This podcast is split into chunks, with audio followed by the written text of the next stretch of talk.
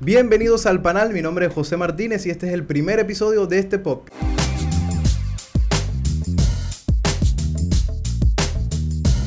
Gracias por la invitación, vale, gracias. De nada, de nada. Un honor venir aquí a, a Trujillo solamente por esto. ¿Solamente por esto? Claro, porque estaba en Canadá. Ah, ya. Canadá, pero la calle de aquí. En la calle Canadá. La que queda por Girón, esa. Como, la, como en el Tigre, cuando decía no voy a Roma y Sí, era la calle Roma del Tigrito. mismo, la que queda por la Winston Churchill, esa misma.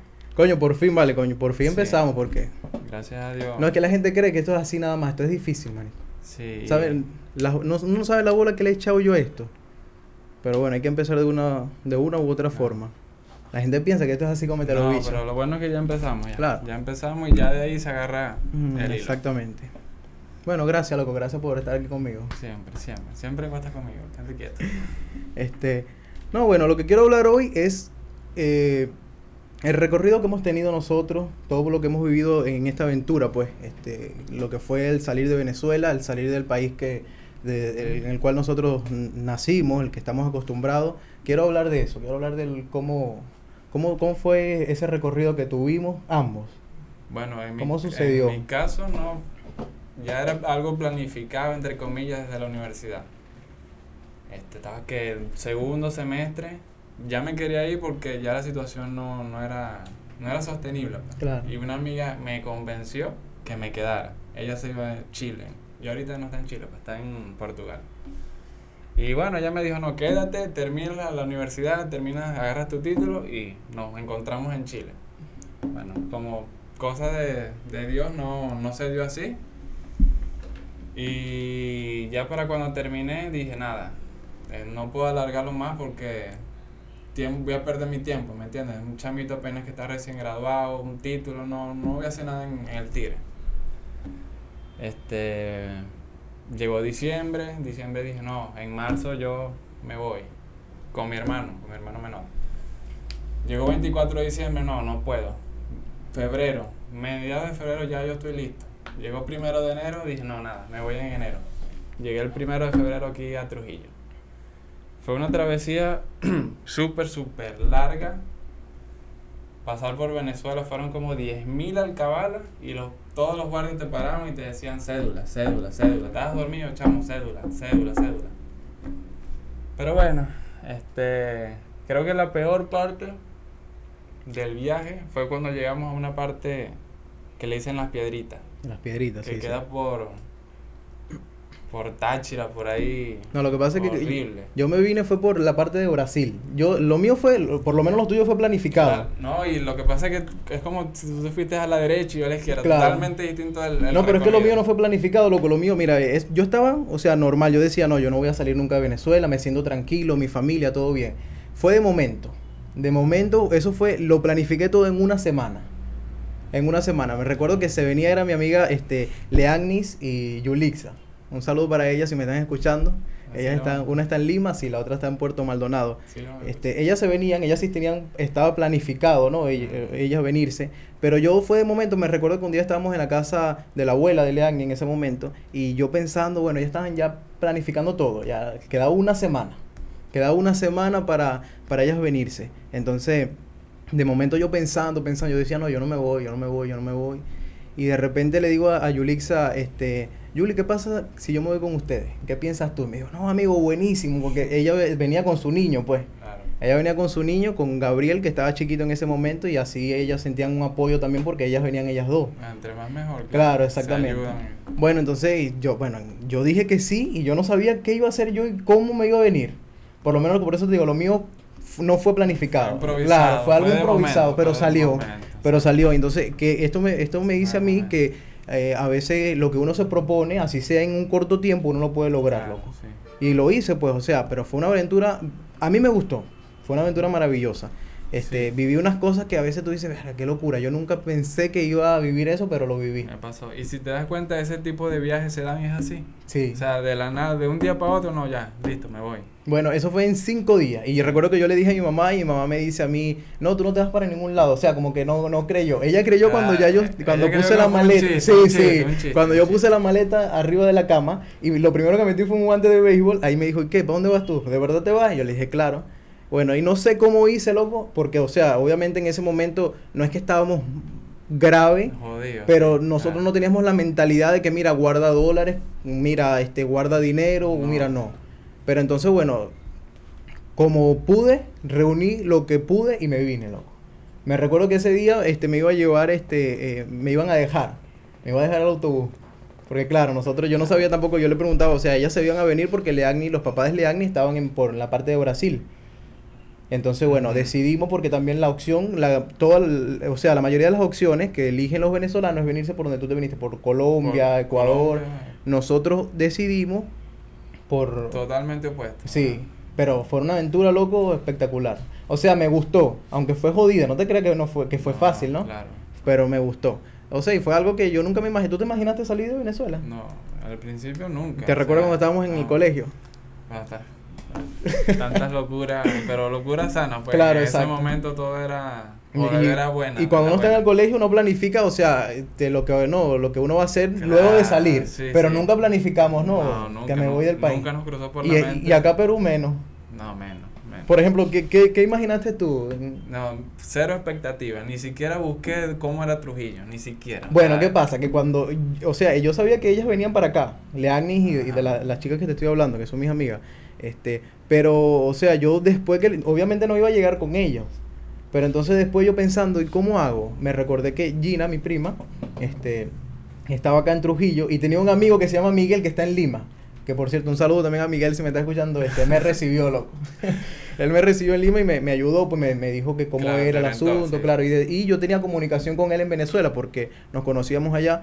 Entonces, cuando yo llegué, este, bueno, él, él fue el que me, me apoyó en Lima para, para decirme, pues, cómo era el asunto hasta que yo me vine para acá. Pero yo decidí venir para acá. Ah, pero Gina estaba aquí. Ya Gina estaba aquí, ya, Ah, claro. Gina estaba aquí. Gina estaba acá en Trujillo. Pero entonces, o sea, yo dije, me voy, pero sin saber dónde iba a llegar. Entonces, bueno, o sea, pensé también en decirle a Miguel para llegar a Lima, pero entonces yo dije, bueno, en realidad con Gina la vivencia es mayor. más pues. familia, más- más Exactamente, cercanía. más cercanía. Y en realidad yo soy un poco jodido con esa vaina. No, claro. ¿Cómo hiciste tú, Sean? No, eso fue un tronco de peo, arrechísimo. Este, nosotros no nos vinimos de forma independiente, que creo que es muy valiente la gente que hace esa vaina. Claro. Nosotros nos vinimos con un asesor, con un grupo pues, de muchachos. Me acuerdo que fuimos al terminal, el que está por Vía Bolívar, Ujú. 6 de la mañana. Y obviamente, como todos venezolanos, llegaron que si no nueve y media. Todo el mundo se bajó al autobús como pendiente quién se iba a subir, porque, o sea, son gente que baja desde inicio hasta el final, pues, con esa gente en el autobús. Claro. No sabes quién coño madre se monta en esa vaina. Y nada, eh, se pagó el pasaje creo que ahí en ese momento. Y había gente de, de Caracas, de Bolívar, de, de del Tamacuro, viejitas, bebecitos. Eso fue una locura. Se escuchaban en el autobús señoras que decían, ay, voy a ver a mi hijo por, después de cinco años. Voy a conocer a mis nietos por primera vez. Niñito que decía, ay, voy a conocer a mi hermanito. O sea, gente que, que, que te digo, que tenía ñacatares que no veía su, su gente, pues su familia. Y es arrecho, marico, es arrecho, no, no, es, no es fácil, pues dígame una señora mayor. Mira, cuando yo salí, o sea, eh, nosotros teníamos un- ya visto o, o teníamos algo planificado, ¿no? Yo salí y decíamos, no, en tal día vamos a estar en tal sitio, tal día en, otro- en tal sitio, ahí de ahí agarramos este, Ah, vía claro, tal pero parte. ustedes se fueron eh, solos, pues independientes. Claro, exactamente. Ah, y claro. los tres era la primera vez que salíamos, pues, ¿sí me entiendes? O O sea, sea, no sabían nada. nosotros no sabíamos absolutamente, ni tampoco claro. íbamos con ningún guía. O sea, los guías habían sido las personas que ya habían pasado por allí y nos habían dicho, mira, no, este, vas a hacer esto, vas a tomar tal parte, te vas a quedar acá, este, luego vas a comprar pasaje aquí, luego te diriges a esto, pero nosotros estábamos literalmente Eh, solo. solo. O sea, y nos conseguíamos era personas que también venían porque era una cantidad, loco. Yo, o sea, jamás en mi vida me había imaginado eso. Me recuerdo que ese día que pasamos, cruzamos la frontera, que llegamos a, al Venezuela, cruzar- Brasil. Exactamente. Este, había un, bueno, eh, lo que era migraciones está justo al cruzar la frontera y había una cantidad de personas, bueno, para poder este, para que le, fi- Que le enseñaran su pasaporte o, o a los que no tenían, porque muchos salen sin pasaporte, los que no tenían, este, le daban un permiso, ¿no? Le daban un permiso. Entonces, eh, nosotros en ese momento se nos hizo complicado porque la cola era inmensa. No nada más había venezolanos, había muchachos que venían mochileros y venían de Alemania, había, o sea, distintos tipos de, Claro. de nacionalidades. Entonces, eh, ¿qué pasa? Que nos Ah, tardamos demasiado. Patrocinada por ¿Por qué? Radio Caracas. Radio Caracas Televisión. Sí, sí, más muerto que bueno. No, chico. Dale, Bueno. dale, sigue, sigue. Coño, loco. Entonces, bueno, ¿qué pasa? Que entonces, este, tardamos demasiado. Entonces, eh, se hizo la noche. Y resulta que en ese pueblo, en ese sitio donde, o sea, que da hacia la... ah, que, o sea, que es el inicio de Brasil, con ¿Sería frontera... que Boavista? No, antes, no recuerdo. La- la- eh, Santa Clara, San- no, no, porque eso es mucho antes. O sea, eso de Santa, Santa, donde está lo que le dicen la línea, todo ese tipo de cosas, ya, eso es mucho antes de, de Brasil. Claro, donde es el 88. Exacto, donde exacta- exactamente en lo que es la, la, o sea, el cruce con Venezuela-Brasil, hay, hay un pueblo. Entonces, ¿qué pasa? Pero, o sea, un, un pueblo Un pueblo frontera, pues, o sí, sea, exactamente, pero no, no, es- no, no era una cosa tampoco que digamos, no, qué pueblo, que no hay nada, no, había hoteles y todo ese tipo de cosas y cuando ya vimos la noche, nosotros no sabíamos, bueno, ¿y dónde nos quedamos? Porque andábamos con el niño, pues con Gabriel, y no había hotel, chamo. De tanta gente que había, no había hotel, no había ningún, este, ni algún, ni algún, algún cuarto disponible. Todo Fue una ocupado. cosa, todo ocupado, loco. Tuvimos que dormir ahí, o sea, con una cantidad de personas que tampoco consiguieron y tampoco y otros que, bueno, que a lo mejor no tenían para pagar su hotel, este, eh, tuvimos que dormir en todo lo que es el cruce. En la carretera. Claro, literalmente no dormimos porque no nos acostamos ni nada, sino que nos sentamos, estuvimos allí pues esperando que amaneciera pues para poder seguir. Ya amaneciendo, este, bueno, amaneció, este, eh, y compramos los pasajes para ir a Boavista, lo que es Boavista. Ahí tomamos un carro y nos llevó a Boavista, que de por cierto una ciudad, una ciudad bien bonita, es lindo, loco, es inmenso. O sea, cuando yo vi, mm, yo me imaginaba otras cosas por lo que se habla, ¿no? Claro. sabes que dicen, no, que Boavista, que eso, no, loco, es una ciudad y Ya- es grande. Ya estaba puteadísimo. Sí, no, claro, ¿por qué? Porque había muchos venezolanos que habían llegado Sí. allí, pero bueno. Sí. ¿Tú te viniste por la parte de, de Colombia, fue? Colombia, Colombia, Ecuador, Ecuador, Perú. Creo que la frontera más difícil fue, o en la que dije, bueno, casi me resigno, fue en la de Venezuela-Colombia, que llegamos a... Puente Simón Bolívar estaba cerrado, pues porque ya la pandemia estaba en auge. ¿Eso fue qué? Febrero, sí. Febrero de este año. Y me resigné así casi que dije, no, vale, como, ¿qué hago yo aquí? O sea, me vine de mi tranquilidad, de mi tigre, de repente, bueno, tranquilidad entre comillas, para esta vaina, pingue calor, gente, marisco. El trabajo de los hombres ahí, en esa frontera, era literalmente llevar los bolsos. Llevar los bolsos. Los bolsos de los viajeros. Y no eran tres, cuatro bolsos, no, no. Y tú esos tipos súper cuadrados y margueneados hasta, hasta la madre. Co- o sea, Típico. no, no, pero una, una locura porque nos metieron a una especie de, ¿cómo decir? Era como un terminal chiquito, don- donde obviamente no había carros, no había este gandolas ni nada, pues nos metieron a toditos ahí como un grupo de 40 personas, un bañito chiquitico y nos dijo, bueno, aquí vamos a estar dos horas, tres horas. Aquí le vamos a dar el primer almuerzo y se van a bañar. Marisco, ¿cómo nos vamos a bañar? O sea, 40 personas, un baño chiquitico, ¿qué será de súper chiquito? Ni la mamá no tenía, creo. Carajo, entonces no. No, no, no, horrible. Y gente que ya había viaja- viajado se estaba como más tranquila porque, o sea, ya estaban acostumbrados, pero Claro. yo no, o sea, yo llegué ahí y me sentí horrible. No, eso horrible. lo mismo, lo mismo me pasó cuando estábamos en la frontera durmiendo. Yo, yo No. recuerdo que le dije a Yulix, esta es la última vez. No, Y la, bueno, la primera y la última, que cruzo una frontera este, así caminando, bueno, no caminando, pues, o sea, transitando Pero es que literalmente. uno se siente mal, uno se siente Sí. como un perro. Lo que pasa es que son cosas también que no, nunca habíamos vivido. Claro, pero no, siempre hay una primera vez. horrible. Pero ya después que, bueno, ya todo el mundo como que comió y algunos se bañaron, una muchacha salió de la nave y nos dijo, ¿quién falta por bañarse? Entonces, bueno, yo. Así, así rezagadito. Bueno, tú porque- como que- No, yo súper desanimado y la muchacha, ah, bueno, pero sube que yo tengo una casa por aquí. No, súper. Otra cosa. No, otra no, cosa. de bola. no. Si a mí me dicen no. No, no, no, otra cosa. Tú puedes poner tu ropita ahí, bañarte tranquilo, pero luego que tú te bañabas, tú sentías una tranquilidad que esa vaina se te pasó el, el mal rato que pasaste ahí. Luego- eso fue, eso fue, me dijiste en dónde fue eso? Eso fue en Bogotá, Bogotá, en Cúcuta. En Cúcuta. En Cúcuta. Ahí cambiamos los primeros dólares. Horrible también esa casa de cambio. Uno sentía que por todos lados lo iban a Y no, y no hiciste lo que, lo que, bueno, mucha gente decía, no, que en la frontera te quitan los dólares, tienes que meterlo por el pantalón y te hacían fue una... Eso, pues precisamente por eso. Uno sentía que todo el mundo te iba a joder. Y el chamo que lleva- nos llevaba los bolsos nos dijeron, si te ven con el tapaboca afuera son dos mil, dos millones de pesos de multa. ¿Y eso en cuánto equivale más o menos ahorita? Es decir, si hablamos en dólares, ni idea, serán que unos mil dólares. mil dólares. o Demasiado. menos. No sé, no sé, pero era, era plata, pues Claro, obviamente claro. no íbamos a dar Mm. esa plata por multa, ¿tú eres loco? Por no tener tapabocas. No, sí, si en los baños te cobraban dos mil pesos por entrar a los baños, que es como que un, como un sol y medio. Imagínate, la gente quejándose por eso y iban a pagar dos millones de, de multa por, por usar tapaboca mal. No. Pero entonces, pero no, pero se vive, en realidad cuando, cuando viene, empieza, se te viene a la mente muchas cosas, o sea, que para qué yo hice esto, por qué yo hice así esto, me sentía yo. este, o sea, pero yo tenía la esperanza, yo decía, no, yo, mi, mi destino es llegar a tal, a tal sitio, y lo tenía que cumplir, pues sea como sea. Claro. Yo sí. recuerdo que, o sea, no pasamos en realidad mal, malos ratos como tal. El único mal rato fue que tuvimos que dormir en, en, en la frontera, allí en, la, en lo que se llama, lo- bueno, el- la, La línea, línea. ¿no? la línea. La línea, Pero entonces, ¿qué pasa? Ya después nos quedamos en sitios, o sea, en, en pequeños hoteles donde... ¿Por qué? Porque en una parte cuando llegamos ese día no trabajó el, el donde... donde el- la empresa de transporte. Ese día no trabajó. Tuvimos que quedarnos allí, este, de- luego seguir. Y después cuando llegamos ese día tampoco salí, no, tuvimos que volvernos a quedar allí, este, una noche para volver a seguir. Imagínate. Pero o sea, me- a mí me gustó porque cuando cuando pasé por cuando hice el- mi, mi El paso por sí, por Brasil, o sea, conseguía muchas personas agradables. En realidad eran era era algo que te llenaba, pues, y hablaban contigo. Me recuerdo que luego mi, mi recorrida fue este Boavista, Boavista Manaus, Manaus. Manaus, este creo que Portobelo, en realidad no, no recuerdo muy bien, pero eso fue mi recorrido, pues. Cuando llegué a, a Manaus, ahí nos quedamos en un, en un pequeño un pequeño hotel que estaba allí del lado del terminal y estaba un chico ahí y nos, nos recibieron bien, pues.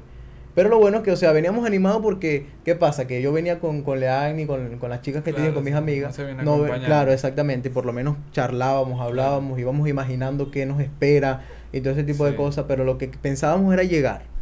Llegar Claro. al destino y... Pero no, una vivencia... A mí me gustó. No, y yo creo que cualquier persona que se tire una, un viaje así tiene que llevarlo con calma. Claro, Como que no. es una aventura, porque si se estresa la va a pasar mal. Pero yo creo que yo me preparé psicológicamente para esa vaina. Porque, o sea, no es fácil. Y una persona no. sensible no, no, no aguanta. Imagínate nosotros que estuvimos comiendo pan desde Venezuela hasta a Ecuador. Bueno, cuando pasamos por, por, por Brasil, lo que Sí. comíamos era prácticamente eso. eh, pan con salchicha. no, pero claro. Claro, Bueno, no, comimos, o sea, el- en realidad comimos muchas otras cosas porque mm, tampoco podemos, pero sí, eso fue una de las cosas que más, com- Claro, lo que más, sí, que pan con salchicha. Los trancapechos. No, Sí. no, pero eso no, no fue fácil. Cuando nosotros llegamos a la frontera de, Colo- de Ecuador, lo- los guías nos tenían que esperar ahí, pues. Entonces nosotros llegamos a unas van y eso, que eran una de la mañana y había un pocote de gente durmiendo así, como que esperando que abrieran al otro día para ellos comprar su boleto. Pues nosotros llegamos ahí de la nada, o sea, no, no había ningún guía, nada que nos dijera, más bien nos abordó un poco de buitre de esa gente que te dice, no, mira, yo te llevo por Claro. 5 dólares, por un Y dólar. esos son los que te joden en rapidito. Eso, sí, yo te llevo, yo te llevo gratis. No, no, pero gratis qué. No, no, o sea, tuvimos ahí como media hora incomunicados porque ya los chips no servían. Y yo no sé cómo mi teléfono agarró una línea, un, ¿cómo te digo? Un, un wifi que estaba wifi por ahí loco, no sé. Libre, agarró. libre. Pero Oye, es- una bendición porque Pero era raro porque ningún teléfono servía. Por eso te digo, una bendición. Y de ahí me acuerdo que le escribí a mi mamá y le dije, mamá, escríbele al guía y dile que estamos en tal lado, que aquí no hay nadie, pues aquí no está llegando un poco de gente ofreciéndonos cosas. Bueno, eso fue en cuestión de 15 minutos llegó esa gente, pero no, o sea, súper asustado, pues porque Claro. imagínate, ahí podía pasar cualquier cosa. No, de bola. No, no, horrible. No, eh, ya en realidad nosotros, en la parte cuando, cuando yo venía, como venía con ellas, que sus papás, los papás de Leán ya estaban en un sitio, ellos venían también guiándonos. Mira, no te vas a quedar aquí, de ahí vas a, vas a tomar tal, tal micro que te va a traer, a- vas a recorrer por tal parte, porque ya ellos habían hecho ese recorrido, pues. Sí, pero entonces me gustaba, o sea, cada vez que íbamos pasando, este, eh, me gustaba lo, lo que vivíamos en ese momento, pues. No era una cosa, claro, la vivencia mayor fue cuando llegué a Portobelo, que es donde estaban los papás de ellos, que yo, eh, bueno, gracias a ellos, porque me acuerdo que llegué un poco corto de dinero y yo le digo, eh, mamando, sí, llegué mamando, claro. en realidad sí, porque lo que, lo que tenía, con lo que, Claro. con lo que llegué, en realidad no recuerdo cuándo tenía en ese momento, pero ya los papás de Leagni tenían una venta, este, estaban vendiendo, ellos vendían paños de, de cocina. Paños de cocina esos que, o sea, esos De- pañitos de, de cocina, cocina, claro, claro. pero entonces lo vendían en las calles, pues. Y yo le digo, Lean, mira, pregúntale a tu, ¿qué están haciendo tus papás? Pregúntale para yo, o sea, con lo poquito que llevo, lo que tengo, puedo, no sé, invertir en algo, ver cómo hago, qué puedo hacer, Claro. ¿entiendes? Para yo poder este, Para seguir. seguir, pues. Claro, porque en realidad los gastos que nosotros estipulábamos siempre fueron, este, fueron, fueron más, pues. ¿Por qué? Porque a veces Claro, también pa- nos pasábamos en comida, que sí, fueron sí. más por precisamente eso que te digo, que se fueron independientes. Pues no Exactamente. sabían qué les iba a esperar en Y que, y que, por ejemplo, tuvimos que quedarnos en un sitio, eh, eh, que obviamente pagar hotel también, Claro, ¿entiendes? Fue eso- distinto. eso lo Pero los papás de Leani me ayudaron bastante, o sea, ellos, el papá más que todo me dijo, mira, ve, vas a hacer, nosotros hacemos esto, ellos vendían sus pañitos, pero ellos eran como una sociedad. Claro. Y recuerdo yo, loco, que este, le dije, bueno, señor, eh, señor Francisco, yo lo que traigo es esto. Y me dijo, bueno, no, con eso yo com- compramos, este, o sea, eh, me recuerdo, no recuerdo cuántas docenas me compró con lo que yo llevaba. Y al otro día, bueno, yo animado, pero estaba, o sea, estaba como que, ¿qué voy a hacer? es algo que, que primera vez que lo voy a Claro, hacer. sí, te sacó de, de- No, y esa vaina, o sea, pero, o sea, lo pensaba, pero en, por otro lado estaba animado de que yo tenía que seguir, de que yo tenía que seguir a cues- cueste lo que cueste. Claro, pues. sí. Entonces, bueno, en ese momento dormí con ellos allí, eh, ellos me, me, me trataron muy bien allí, me hospedaron, y recuerdo que al otro día, bueno, ya estaba listo, ¿no? Ya estaba listo, nos- me paré tempranito, fue un reloj biológico, No, y fuimos a vender... Como muchachos para el Sí, colegio el primer claro, día. exacto. Entonces, ¿qué pasa? Que ellos estaban en un sitio vendiendo porque ya eran eh, que un grupo, creo que era de cuatro, cuatro personas, porque habían dos, dos chicos más. Y, y yo me fui a otro sitio a vender. Bueno, loco, en nombre de Dios dije yo, me voy y resulta que a las 12, a las 12 del mediodía vendí todo lo que me habían dado. Vendiste todo Vendí todo, loco. Vendí todo y me sentí, coño, me sentí animado, vendí bien. Cuando llegué, coño, Lea, vendí todo. Y Lea, no, coño, no sé qué fino, se No, mañana Claro, exacto. mañana que sí. dar. No, No, entonces, claro, en la tarde recargué y me fui nuevamente, porque trabajamos creo que de 8 de la mañana hasta el mediodía que comíamos. Y de ahí este, se, retornábamos, sí, retornábamos hasta que ya medio oscurecía. Mm. Pero entonces se vendía bastante. Yo creo que, bueno, que también la- a lo mejor las personas por el apoyo, o no sé, pero se vendía Claro. bastante. Porque me recuerdo clarito que, claro, lo que jodía más que todo era el idioma. Pero, Sí. o sea, uno medio le entendía. Sí. Aquellos que te, pero verga, había unos que te hablaban demasiado rápido y tú no entendías nada. Y yo lo único que decía, recuerdo yo lo único que decía, no falo portugués. eso es lo único que yo sabía No decir. hablo portugués. Claro, no hablo portugués, eso es lo único que yo decía. Ah. Pero entonces donde me quedaba había así. Imagínate uno hablando yo Sí. con una gente que, que, que, o sea, yo a veces le decía así, como que sí le entendía. Dicho, escucho borroso. Escucho borroso. Escucho borroso. Bueno, entonces, ¿qué pasa? Que a veces, como no- donde nos quedábamos había varias personas que eran, este, era como una estilo residencia, ¿no? Eran unos cuartos que se alquilaban y había personas y ellos trataban de hablar con nosotros, pues. Y uno, bueno, animado, trataba de escuchar y de entender más o menos lo que, lo que ellos decían. Y me, en una semana medio me, medio me familiaricé.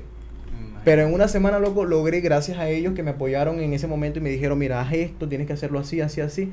Yo logré, eh, logré, logré venirme. Pero en ese momento que yo estaba allí había trabajo. Entonces me decía, recuerdo que el señor Francisco me dijo, ¿tú estás seguro que te quieres ir? Me dijo él, aquí hay trabajo, tú estás joven y esto, tú puedes seguir aquí. Pero ¿qué pasa? El miedo, el miedo, o sea, en ese momento me estaba yendo bien. ¿Sí me entiendes? Y que también soy un poco, yo soy complicado, o sea, no es que, que yo me quedo aquí, así yo los conozca, no. Yo entonces yo quería era llegar al sitio donde ya yo tenía previsto. pues. ¿Y cuánto se vendían los pañitos? me recuerdo que eran 5 Cinco reales. 5 por 10. No recuerdo en realidad. Cuatro, cua- no, cuatro pares. Dos pares por 10. 10 reales, una vaina así. Dos pares por diez. En- Ajá, dos, dos pares, una vaina o así. sea, ocho, ¿no? Cuatro. Cuatro, cuatro, por diez. cuatro por 10, 10 reales. Pero se vendía bastante. O sea, la gente me recuerdo que yo venía y tenía que correr, correr. Ah. Pero, o sea, me sentía bien y por otro lado, me recuerdo que íbamos hablando. Porque obviamente eh, cuando íbamos camino al trabajo, veníamos hablando y yo decía, bueno, jamás me imaginé que yo iba a pasar por esto. O sea, no me siento mal. Porque yo creo que eso fue una vivencia, loco, espectacular. Y que la voy a contar las veces que sea necesaria. Porque, me- o sea, me- a mí me, me enaltece esa vaina de que yo decía, mira, yo vendí paños de cocina ¿Cuál es el peor? en, claro, exacto. ¿Cuál es el peo? Eso es un trabajo digno. Eh, claro, exacto. Esa vaina, esa vaina me- Claro. me, me trajo donde yo estaba. ¿Sí me entiendes? Y me hizo, me hizo, bueno, ser mejor persona. Claro. Porque uno a veces, uno así Eso es lo que entiende. hace crecer a uno. Eso es lo que hace crecer. Dólares, marico, no pudiste comprar de por lo menos Oye, 100. ¿te vas a quejar? Por no- Tráele un cafecito, no, tráele un sí. cafecito, Humberto. ¿Mm? Pura agua y caliente, ¿vale? No. A temperatura ambiente. No, hijo, esa, esa a es otra temperatura vaina ambiente. que, nosotros no estamos ¿No estás acostumbrado a eso? No, no, no. Pues yo sí me acostumbré. Yo me acostumbré al agua, Si, loco. si ayer fui a la, a la bodega, señora, me da un agua helada. Ay, hijo, no tengo agua No te- helada. No, me tuve que tomar eso obligado porque tenía sed. Pero es que no quita la sed. Pero tú seguramente eres uno de los que no llenaba la jarra en tu casa. No, sí la llenaba. La metía, y la metías en la nevera. No, porque eh, a veces me decían a mí llena la jarra y la dejaba ahí, chamo. No, no, yo sí. Siempre estaba pendiente de No, eso. pero yo sí me acostumbré. O sea, ya yo te tomo el agua. Ayer, incluso ayer me compré un agua. eh, Estaba con Humberto en metro, me compré un agua helada y no pasaba. Ya, verga, no, ya me estoy Ay. acostumbrando. No, no me pasaba. Ay, qué. Claro, una vaina que no voy a hacer en Venezuela. En Venezuela, con ese tremendo sol, a No. 12 del mediodía, no me voy a tomar un agua a temperatura ambiente. Eso es mentira, ¿no? Bueno, pero dicen también que eso daña la garganta, tú sabes, No, para el canto. Eso es pura huevo, nada. Ah, bueno, pero ¿qué sabes que tú? tomas esa vaina fría? Como la cerveza caliente, eso no pega. No, eso sí, no. O sea, ¿Quién se va a tomar? Igual que un que una Coca-Cola. Bueno, yo no, No. tomo Coca-Cola, no tomo eso. No tomo No, eso. Pero eso sí, ese tipo de cosas no sé. Bueno, yo no la tomo caliente. No, yo, yo me, yo ya me acostumbré a tomar el agua así a temperatura ambiente, el agua, el agua nada más. Pero, verga, no, no es bueno tomarse una cerveza este, a temperatura No, ambiente, ni un jugo tampoco, no, yo, me, yo el agua sí, Yo el agua nada. sí. Nada. Todo te lo tienes que tomar helado, Helado. frío. Frío. Las mujeres, bueno, caliente. Ah, no, pero ya eso es otra cosa. Esa vaina no se habla aquí. bueno, No, que, te, sí. estaba- que te, estaba, te estaba contando, este, bueno, de lo que coño, que a mí me, me enaltece de lo que yo pasé, pues, lo que yo viví. Y fue una experiencia bonita y lo voy a contar las veces que sea necesaria, te decía yo. Este, bueno, este, eso fue una semana, loco. En una semana exactamente yo logré, yo logré, este, reunir para yo, o sea, seguir, pues, porque lo que, obviamente, lo que ya me quedaba no me alcanzaba. No te, no te da. No me alcanzaba, loco. Pero fue una experiencia bonita ¿No te con ellos. Cuánto, ¿Cuánto reuní? no, ¿Cuánto tenías antes de comenzar a vender? En realidad, yo no sé si yo llegué con 100, ciento y algo. Ciento y algo, pero no en dólares, sino en, en la moneda local, en reales. No llevabas nada. o, sea, marico, o sea, claro, o sea, yo con eso podía yo comprar a comer y, y estar allí una no semana. no podías salir No, de ahí, o pues, sea, eso no te me, me alcanzará para un pasaje hasta otro sitio y me quedaba. No, y es otra vaina, loco, que habían personas en cantidad venezolanos que, bueno, el recorrido mío con las muchachas fue tranquilo. Hasta allí fue tranquilo porque yo venía con ellas. No me conseguí ningún tipo de persona así. Todo fue después porque yo me recuerdo que cuando me llegué, llegué al lugar, este, Leagni se, se quedaba con los papás un tiempo más y después ellos se venían. Y Yulixa sí estaba, porque Yulixa lo estaba esperando acá en, en Lima Ajá. y ella tenía que seguir. Pero entonces yo me quedé trabajando y le dije, bueno, no, yo me quedo acá trabajando y con lo que yo tenga ya en la semana yo arranco. ¿Sí me entiendes? Yo sé que sí, bueno, y total de que logré, loco, lo logré. Logré hacerlo y me sentí bien. Y después, yo me recuerdo el día anterior, me, mm, o sea, me sentí extraño el no levantarme a trabajar. ¿Sí me entiendes? No, sino que ya me levanté a comprar las cosas que necesitaba para venir. Este, ya el pasaje Ah, ya lo o sea, tenía. eso era cuando ya reuniste el Claro, dinero, o sea, dinero suficiente dinero comprar. para, para yo venirme, pues para yo seguir mi, mi recorrido. Tú, tú, lo, bueno, lo tuyo fue distinto porque tú tenías ya un paquete con, hasta, hasta acá. ¿no es cierto? Sí, uno no le importaba de repente si uno se quedaba sin dinero en el camino porque uno sabía Uno que sabía que ya tu pasaje estaba yo listo. tenía mi pasaje y ellos me tenían que No, resolver sí yo sí. venía con, o sea, yo tenía que venir con, en cada sitio que llegaba tenía que comprar mi pasaje, ¿sí me entiendes? Mm, Sí, pues no fue un claro. paquete que comprábamos porque, o sea, no fue así, pues. Pero al final yo creo que sale mejor irse así como tú te fuiste. Al final, Por- marico, por- sale mejor venirse por avión. Ah, no, claro. Claro, las ya. personas que, que no Claro, tengan- sí, Nosotros, claro. ¿qué pasa? Que en ese momento también, o sea, tuvimos la posibilidad. Lo que pasa es que Leagnin venía de donde estaban los papás. Y éramos nosotros tres y no podíamos. Pero yo pensé y yo busqué cuándo estaban los pasajes y eso. Y creo que sí me daba para yo venirme directo, ¿no? Llegar a Lima Claro. con lo que yo tenía. Pues comprar mi pasaje para llegar a Lima mediante. Porque tenía mi pasaporte. Y eso fue 2018, no había problema. En el de- 2018 No había cuarentena, no, No, había COVID, cuarentena, no había nada, nada de esa. Ah, cosas. bueno, tú te viniste durante la Por cuarentena. eso te digo que lo mío Otro peo. Otro peo en frontera, eso no. Pero bueno, estoy aquí. Claro, exacto, ¿no? Y entonces, ¿qué pasa? Que después en esa semana, loco, logré reunir lo necesario. Y con eso llegué, loco. Llegué, llegué, creo que llegué a Lima y todavía me quedaba. Claro, no me, no, o sea, yo en el camino comí bien, venía tranquilo. Mm. ¿Sí me entiendes? O sea, con lo que logré reunir, yo recuerdo que creo que hacía diario, este, en don- donde yo estaba trabajando, creo que eran 110 o 100 reales diario, loco. Que en realidad sí, en realidad- Como 80 soles. Eh, no, es- eh, en ese tiempo estaba casi, casi a la par. O sea, que si yo hacía 100, soles, que si yo hacía 100 reales eran 95, 90, 90 soles. No te hubiese quedado ya. Eso, bueno, pero, o sea, en el momento. en el Claro, momen- sí, sí. No, y, No, y tú tampoco te querías quedar y porque había, y- pero no, pero lo bueno, loco, que yo me conseguía, me acuerdo que mientras yo trabajaba, me conseguía personas, o sea, agradables, agradables. Me, mira, este, las personas se paraban, hablaban contigo de una manera como que tú fueras, pero ellos te hablaban fluido y tú no enten- yo no entendía Claro, nada, o sea, sí. yo trataba de comprender, pero habían palabras que ellos sí me decían, este, y yo entendía, pues, comprendía lo que me hablaban, pero me hablaban como una persona normal. Me recuerdo que yo, yo acostumbro, me recuerdo que llegó el domingo, yo le decía, Leo, yo quiero ir a misa, vamos a misa. Entonces, pero que ella estaba haciendo unas cosas con el papá y yo fui a misa. Yo me sentía como un negrito, yo me sentía como que, ¿qué hago yo aquí? Yo me El- el sentía... indígena. Claro, loco, o sea, me sentía como que las personas no me van a aceptar. ¿Por qué? Porque no, no era por la apariencia de uno, No, sino sí. porque obviamente ellos se dan cuenta que nosotros no somos de, de, de, de- ese sitio No somos y, y pensé que podían tratarme de una forma errónea, ¿sí me entiendes? Bueno, todo lo contrario. Me recuerdo que yo entré a, a- a la iglesia y eso, bellísimo, todo bello, las personas, unas personas elegantes, unas personas amistosas. Me recuerdo que nosotros acordamos, bueno, nosotros tenemos la costumbre de tomar las manos, bueno, antes, ¿no? Después, antes de la cuarentena, ¿Cuándo? en el momento del Padre Nuestro. Ah, sí. Bueno, yo, yo me quedé solo, recuerdo que no, me daba pena, o miedo, o no sé, vergüenza, darle la mano. y Habían dos chicas al lado mío, y recuerdo que como estaba un poco yo alejado, me hicieron ven. Y me agarraron de la mano, o sea, fue algo bonito porque sentí que, que las Claro. personas, o sea... Y más porque no te lo esperaba. y no me lo pues. esperaba, obviamente, no me lo esperaba porque iba a decir, bueno, este, este, este que hace aquí. O sea, o Sí, una sí. cosa que... o, O sea, pensaste que iba a ser un rechazo Claro, o no le den la paz a ese chamo, o no, o me van de pies a cabeza, no, al contrario, loco. Eso fue una vaina, o sea, eh, muy agradable, me gustó, pues. Me sentí bien, me sentí en un ambiente familiar, me sentí tranquilo. Qué de pinga. Sí, o sea, no, eh, la experiencia que yo viví en, en Brasil, lo- lo demás fue una locura después de que este eh, se cayó una gandola por una vaina donde teníamos que pasar, había una juega, eso fue una locura. Está como lo del paracaidismo con... Cuando, ah, lo de Yogi. Sí, sí. Paracaidismo cancela esta vaina porque está diciendo... Claro, eso no se ve en el tigre, pues en el tigre nadie lo puede ver. No, no, lo que no, pero no, para que no tiene nada que ver, que lo puede cancelar es Yogi, porque no le va a gustar el comentario.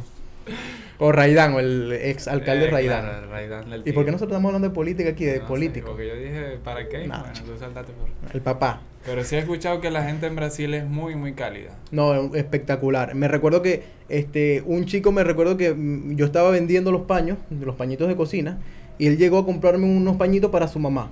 Y resulta que el chamo se quedó hablando conmigo, hablando conmigo tal, tal y esto. Te voy a comprar ahorita, no tengo, te voy a comprar dos, me dijo. O sea, lo que yo entendí, pues. Ah, Porque coño, no es claro, que yo, claro. sí, claro, lo que yo entendí, te voy a comprar dos. Está Y él andaba en, fluido sí, en bicicleta. Él andaba en bicicleta. Me compró dos y yo le dije, y a ratico regresó y me compró los dos más que para completar, pues lo que yo, como Ah. yo estaba vendiendo. Y empezó a hablar conmigo, chévere, y, o sea, como una persona, me sentía, me sentí bien. Lo que pasa es que nosotros también veíamos lo de las noticias, de la xenofobia, la vaina, entonces yo venía con ese chip en la cabeza. Claro. Pero me lo quité en realidad cuando yo, las personas me trataban de otra forma, pues. O sea, fue, es bonito, porque yo recordé, me recuerdo que en el tiempo cuando Venezuela estaba espectacular, allá llegó de todo. Yo recuerdo que allá conocí cubanos, colombianos, y en la casa de mi abuela llegaban, o sea, amigos, No, bueno, dígame cubanos en la casa los de mi abuela. cubanos, No, claro. no. Y nosotros los tratamos como per- otras personas, o sea, como, uno como más, familia, pues, o sea, más, como, la, como la familia. Claro, ¿no? Y, o sea, me sentí así porque Normal. me sentí como nosotros eh, convivíamos con ese tipo de personas. Mira, pues. y, y eso que no era tan, o sea, la propia ciudad, el centro, bo- este, ¿cómo se llama? No, porque Sao o sea, Paulo. no, no, no, jamás. Esa vaina era hacia arriba, eso era llegar a la ciudad. No, no me lo esperaba porque el recorrido era así. Eso es inmenso. Claro, así rociado, pues. Ro- Rociado. Literalmente por, por fronterita. Por- ahí, exactamente. claro, pero Brasil es gigante. No, Brasil, de- demas- Atravesar Brasil de punta a punta es. No, loco, eso fue una aventura. No, lo que pasa es que nosotros pasamos por el 20 días. Amazonas. Eso era interminable, marico. Tú veías esa carretera y tú lo que veías era, era eh, a los costados monte, rama, polvo, yo no sé, un cochino cruzando por allá. Pero no veías más nada. O sea, y, y la carrera, la carretera interminable. Pero no, pero espectacular. Me recuerdo que íbamos pasando por unos, como por unos puentes y venían unos cubanos con nosotros. Unos cubanos. Después que yo retomé el camino hacia acá, hacia Perú, venían unos cubanos. Ajá. Y venían también un- unos, unos cuantos venezolanos que me conseguí, por cierto, pero yo venía con cierto porque los venezolanos son más coño madre, loco. Bueno, no sé si, si Eh, o sea, Jodedores, pues. los ajá. exacto. Entonces yo venía con un cierto recelo, ¿no? Claro. O sea, yo, o sea, compartiendo con ellos, Pero de lejito. Pero igual, de igual lejito. nosotros cuando nos vinimos. claro, porque tú lo sabes que a veces también, Sí, sí, uno no este, sabe exactamente. Entonces yo venía, habían unos cubanos que venían agradables y nosotros veníamos pasando, pasábamos por una, por una, eh, por unos puentes que eran como una vainita de madera, pero como de esos que tú vas así a, a un a a un taller y sabes, ¿no? Y, Ajá, ajá. y los carros quedan entre dos, dos maderas, dos tablas, no sé qué vainas. Bueno, así. Y esa vaina se movía, marico. Y los cubanos, ay Dios mío, se va a caer la guagua, La hombre". se va a caer esta guagua. y yo no, yo no sabía qué hacer porque yo veía que nos íbamos a caer, marico, por esa vaina. Ay, no, no. Espero no, pero fue una vivencia bonita, porque después que pasábamos eso, o sea, sen- sentíamos alivio. Pero eso después de que saliste de Portobelo, ¿no? De- No, eso fue para llegar a Portobelo, porque atravesamos toda el Amazonas. Ah, para llegar. Atravesamos, loco, toda el Amazonas. Pero fue una, una aventura, fue una aventura bonita, me gustó, porque cruzamos algunos, algún río, eh, o sea, fue una cosa que... Pero es por lo que te digo, porque ibas ya en tono de aventura. Claro, de- no, yo venía en to- relajado. exactamente. Porque si te das mala vida en esos viajes son demasiado largos. Son demasiado largos.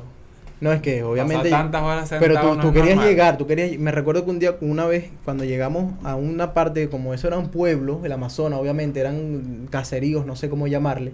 Ellos caserío. viven es del transporte, de, de trasladar un carro hacia otro extremo, de un extremo hacia el otro extremo del río. Porque es por Porque no hay puente, marisco, ahí no hay puente. pasan por bote. Por, por como chalana, verga, esa vaina. sí, sí.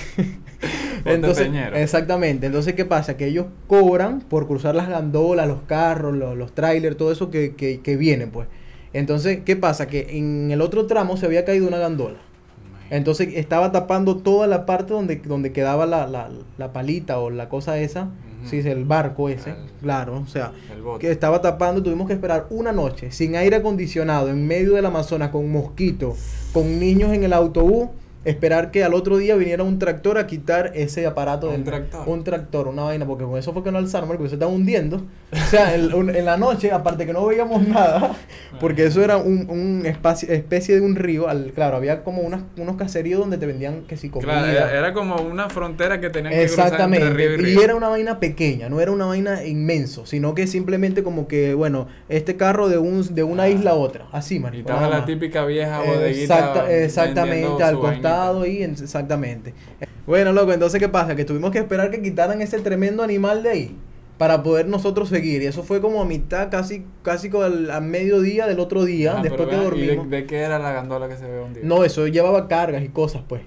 ¿Sí me entiendes? Eso llevaba carga, porque, o sea, eso va, o sea, es transporte, pues un transporte. O sea, eso se perdió, pues. No, se- porque lograron sacarlo, marisco. El tractor, Ah. la vaina esa que lo sacó, una máquina esa excavadora logró sacar el, el, el- el, eh, alar, pues, para que el, para que el, el- el camión ese saliera. Me imagino que eso pasa no- normalmente, porque si Verga. lo hacen así tan, bueno, tan rápido, Claro, o sea, porque, pero no, pasó una noche entera. imagínate. Eso fue una noche y parte del- de la mañana del día, no, eso fue una vivencia, una vaina loca. Que, que los mosquitos, húmedo. claro, marico, los mosquitos ahí comiéndote. Eso fue un desastre. Pero, o sea, se después más adelante, una huelga. No podíamos pasar que tenía una huelga que ahí no llegaba el gobierno. Entonces esa gente estaba era reclamando que no tenía luz, no tenía y no nos dejaban Claro, pasar. pues si son caseríos que, Claro. que llega ahí. Ahora, lo El tuyo fue. y con sed. Claro. ¿Y lo, ¿cómo, cómo fue la cuando tú pasaste la frontera? ¿Qué pasó? O sea, frontera de cada país.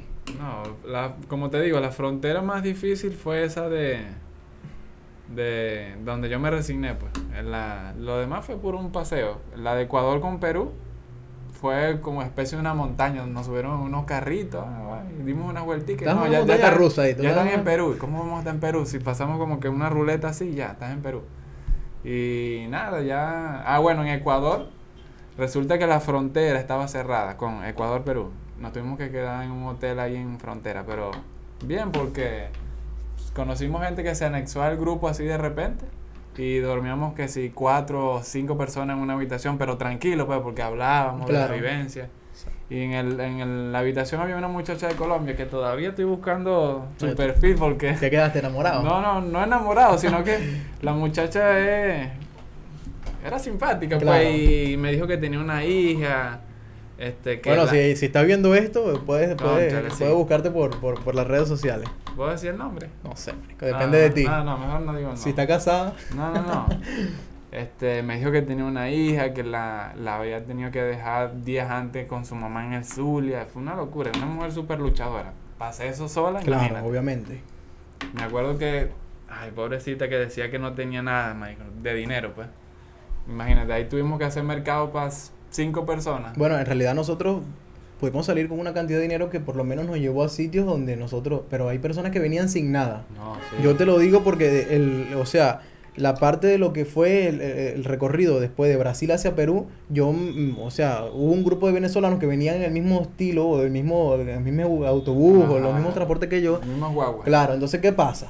Que entonces había uno que le llamaban el niño, yo no sé si me va a ver, pero bueno, me- le llamaban el niño Ay, peligroso, el niño peligroso, una vaina así. No voy a dar la dirección. No, no, no, una eh. bomba aquí, No, bueno, el niño peligroso, una vaina así le decían. ¿Qué pasa? Que el, el, el hombre, eh, el chamo, literalmente agradable el pana, este, eh, eh, había sido policía en Venezuela. Entonces era uno de esos chamos que tú sabes, Sí, que coño, sí, que ajá. ajá. Que hace escándalo, Entonces, que te- exacto, pero venía tú sabes Sí, cómo son, ajá, bueno, venía así. Entonces, ¿qué pasa? Que después que llegamos a una parte, ellos venían en un grupito. Yo no quería untarme mucho porque no sabía qué podía pasar y son personas que yo no conocía. Venía un cubano con nosotros también, un morenito. Bueno. Sí, un cubano, pero bien agradable el muchacho. Entonces ellos hacían un grupo y ¿qué, qué pasaba? Que ellos tenían que comer todo. ¿Entiendes? O sea, o claro, hacían una vaca. pues. hacían una vaca Una o, si llevaban comida, todo, repartían entre todos y vaina. Entonces, bueno, ¿qué pasa? Que había un señor que iba, un venezolano también que iba corto de dinero. Este, entonces, todos comían y él comía también. Pero cuando él sacaba lo que llevaba, marisco, se iba para otro sitio a comer solo, marisco.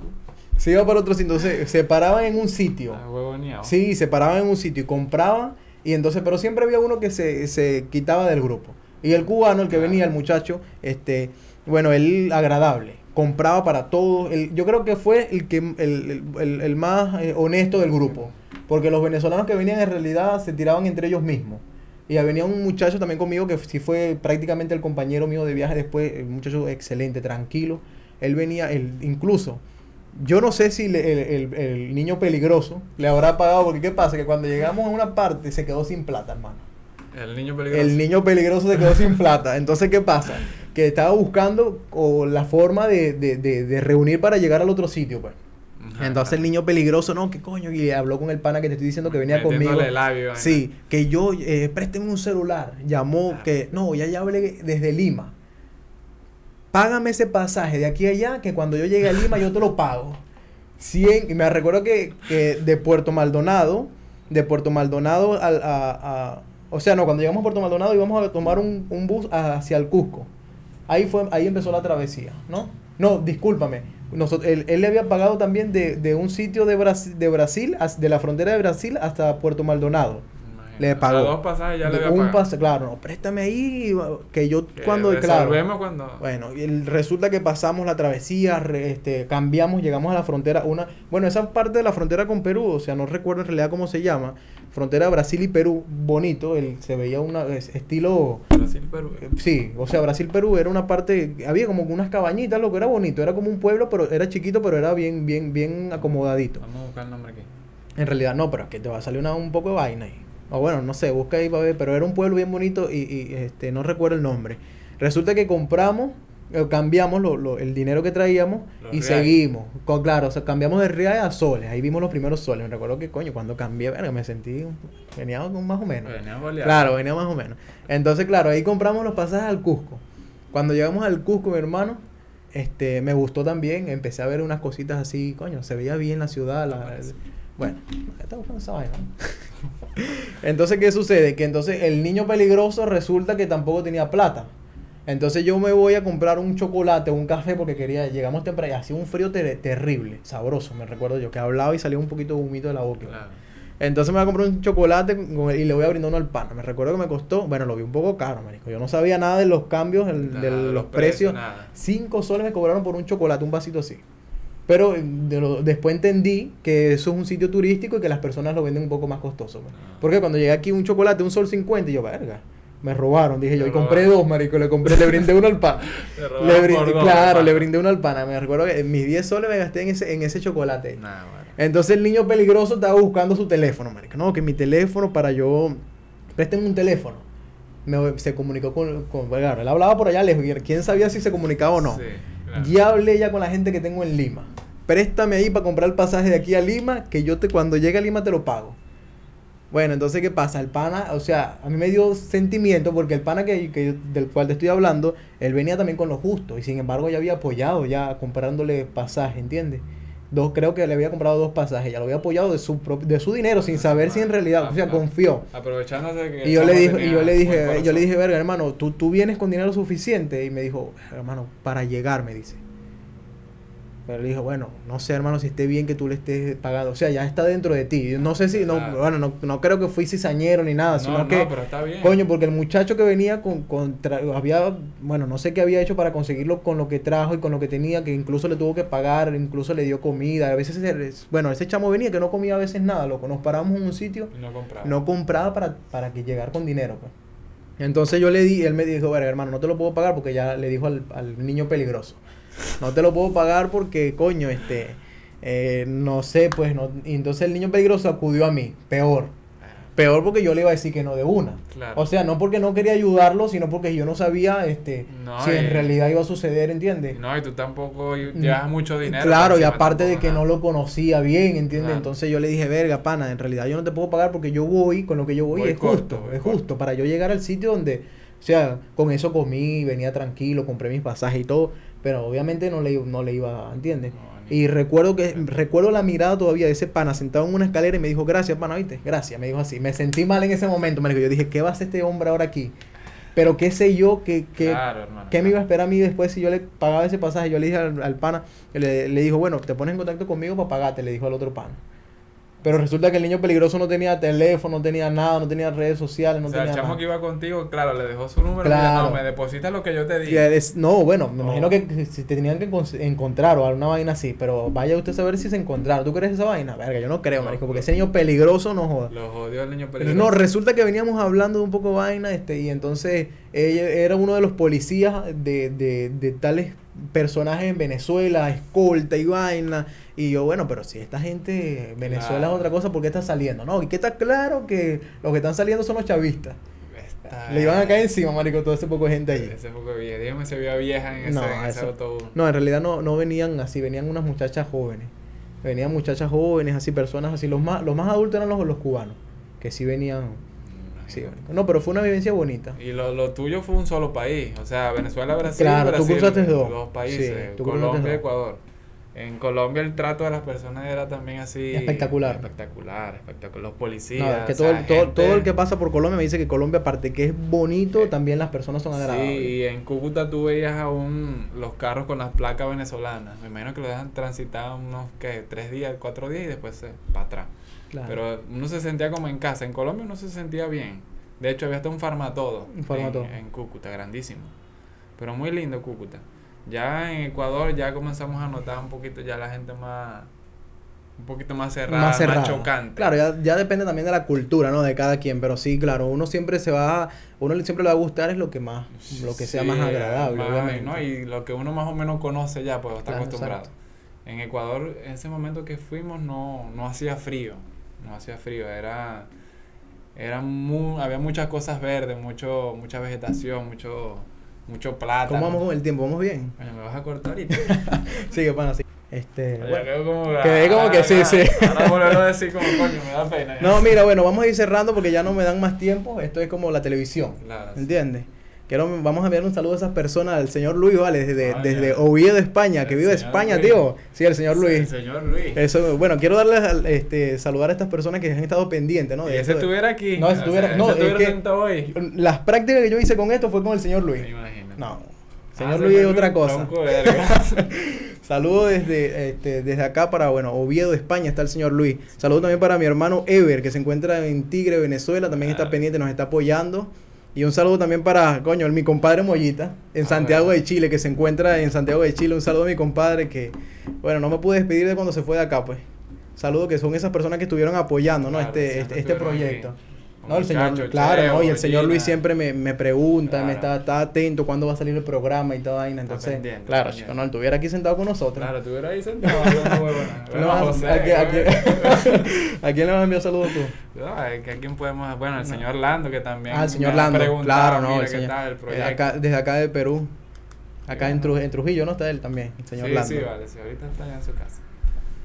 Bueno, gracias también a esas personas que nos están apoyando. Al, a nuestro director de audio, coño, Coño. el ingeniero de audio, Humberto, Humberto. Humberto Rivas. Ahorita quedan como 200 soles porque ese cobra durísimo. a nuestro camarógrafo Aru.